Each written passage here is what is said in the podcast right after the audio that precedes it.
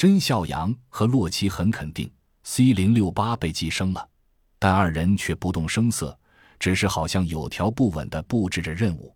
原因很简单，这种被寄生的准暴君有着自己的思维，但头脑却不大灵光，跟他斗智斗勇远比跟未知的敌人争斗来得稳。所以甄孝阳等人选择了和他斗，分兵三路，到了地方再次分兵。都是出于混淆 C 零六八视听的考虑。狙击组的两路早已商定好接头地点，而作为引诱目标的一组到达原定位置后，三十三立即用钩绳枪向预定位置发射了绳索，建立了撤退通道。而他们几人却没有立即撤离，怕的是打草惊蛇。毕竟暴君可以通过意念控制狮群，但却不可能达到精微的控制，很多事情并不清楚。不可能通过狮群得到有效反馈，比如你们冲进去的时候，里面有几个人啊？口感怎么样啊？肉质肥还是瘦啊？诸如此类都不可能知道，所以他们一直等着。而甄小羊之所以收走了他们的内部通话器，就是为了防止特种兵之间的沟通会无意间泄露了秘密，直到洛奇那边与暴君撕破脸，才紧急撤离撤离。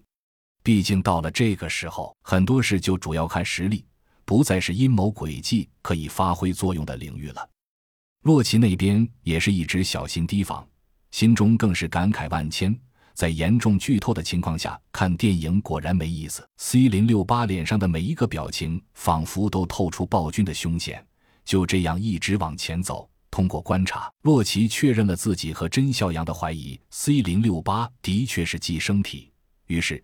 在不久之前，自己用手拍按 C 零六八的肩膀，安排布置战术时，已经将一条口香糖大小的塑胶炸弹贴在了他的肩头，而这块炸弹可以轻松炸毁世界上任何一种坦克的主装甲，所以结局是一定的。终于，一切都水落石出，计划很成功。洛奇几人已经顺利到达了母体潜伏的心脏地带，严格意义上说。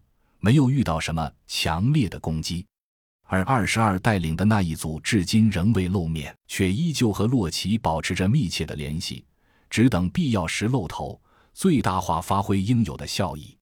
后面的小邱等人其实也已经到了百货大楼内部，秘密的前进着。洛奇等三人一口气跑到了二十三楼，刚一上去，就感到一阵寒风扑面而来，在楼内出现这么强烈的。空气波动只有一种可能，有漏洞，而且没有窗户。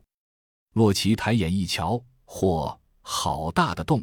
这一层是住宅区，就在楼梯口前面十几米的地方，应该是发生过剧烈爆炸，大片的内部结构倒塌，除了承重柱，已经没有了稳定的直立物。墙上偌大的一个空洞，覆盖了二十三杠二十五层的区域。